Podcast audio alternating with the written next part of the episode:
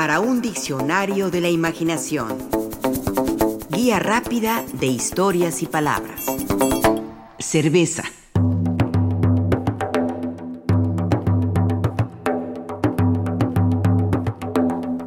Es una bebida antigua. Hace más de 30 siglos, es decir, 3.000 años se consumía.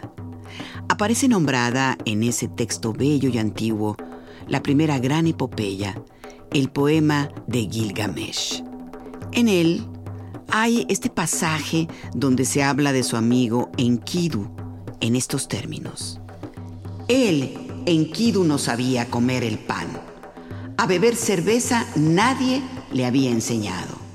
Abriendo la boca, la hierédula dijo así a Enkidu. Come pan, Enkidu, es necesario para vivir. Bebe cerveza, es la costumbre del país. Enkidu comió el pan hasta saciar su hambre. Bebió cerveza siete jarras.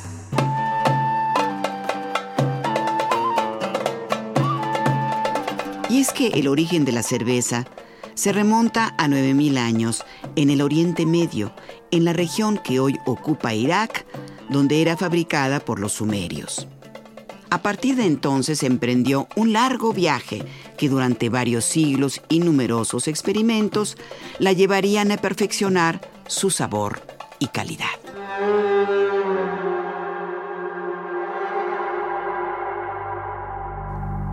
El gran historiador de la antigüedad, Heródoto, de seguro supo también de los goces de la cerveza escribió que los egipcios son la gente más sana de todos los hombres. Y una de las causas es porque tienen un vino preparado con cebada, que además era bueno para la salud.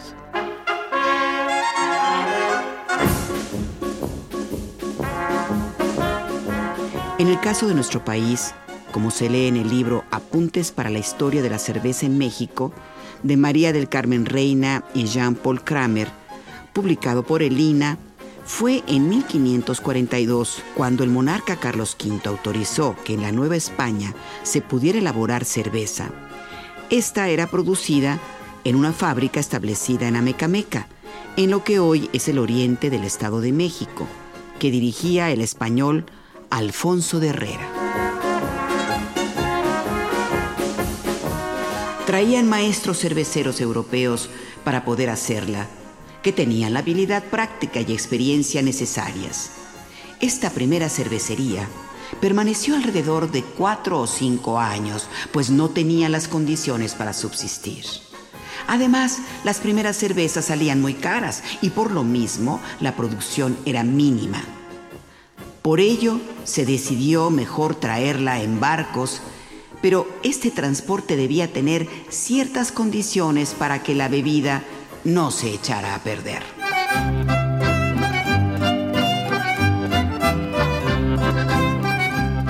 En México, en el siglo XIX, varios europeos establecieron negocios de cerveza cercanos a ríos, por la gran cantidad de agua que se necesitaba para su elaboración.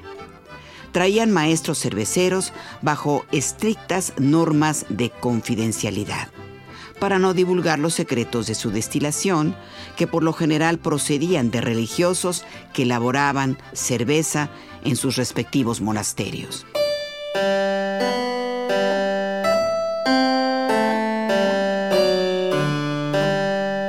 Una de las primeras cervecerías se lee en el mencionado libro.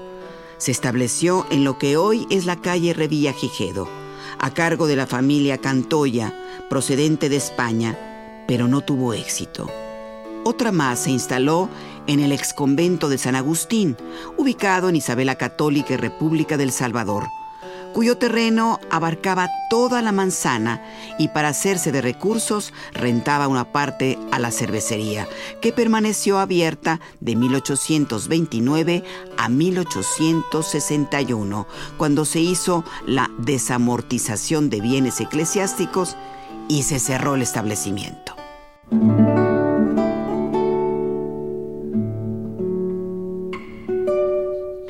Es sino hasta principios del siglo XX cuando empezaron a surgir las grandes empresas cerveceras como Modelo, fundada por españoles, quienes trajeron a fabricantes extranjeros para su elaboración en 1925, y la ubicaron cerca del río San Joaquín para tener el agua suficiente. Posteriormente crearon los envases de vidrio y las corcholatas que eran muy prácticas para destaparlos y proteger el líquido.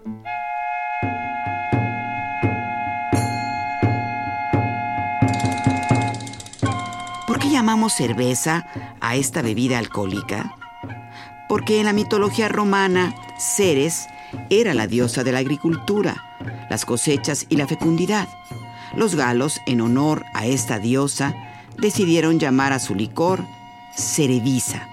De ahí el nombre de origen latino cerveza que conocemos hoy en día. Hay que añadir que cerevisa estaba compuesta por las palabras Ceres y vis que significaba la fuerza de Ceres, lo que denotaba la importancia de la bebida como algo vital y poderoso que se estimulaba gracias a su ingesta. Plinio la llamaba cervecia. Y aunque hay dudas con respecto a otros orígenes del término, por lo regular se acepta que su nombre proviene del término Ceres, referente a la divinidad de ese nombre, al estar producida con base a cereales, es decir, granos como cebada, trigo, maíz, avena y centeno.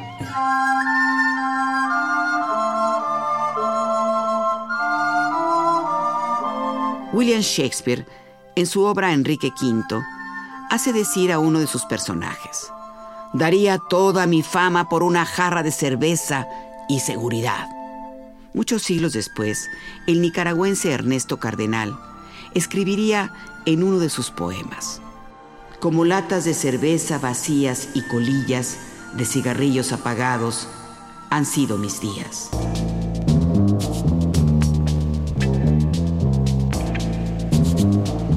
Gran bebedor de cerveza lo fue el norteamericano Charles Bukowski, quien incluso escribió un poema de título Cerveza que en una de sus partes refiere lo siguiente. No sé cuántas botellas de cerveza bebí mientras esperaba que las cosas mejoraran. No sé cuánto vino, whisky y cerveza, principalmente cerveza, bebí después de haber roto con una mujer. En otra parte se lee, cerveza, ríos y mares de cerveza, cerveza, cerveza, cerveza. En la radio pasan canciones de amor, mientras el teléfono permanece en silencio y las paredes se ciernen y cerveza es todo lo que hay.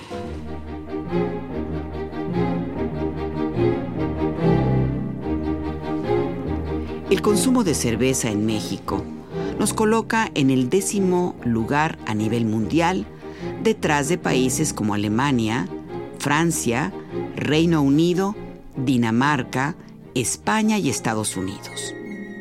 En uno de sus poemas proveniente de su libro Casa Mayor, publicado en 1979, el poeta mexicano Eduardo Lizalde se describió como muchas veces como un tigre pero esta vez como un tigre en una cantina y con pensamientos de muerte.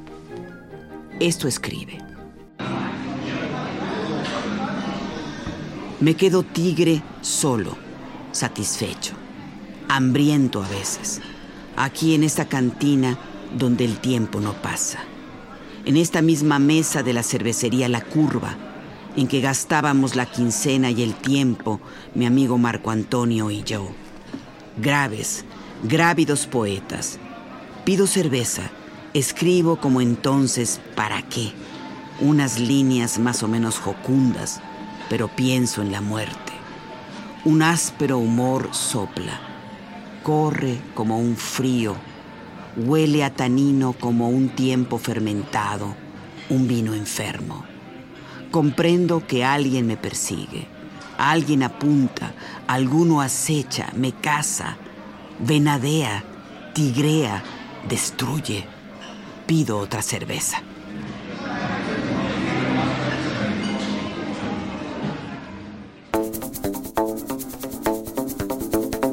Participamos en este programa Juan Ramírez, Lourdes Mugenburg, María Eugenia Pulido, Mauricio Carrera y Pilar Muñoz.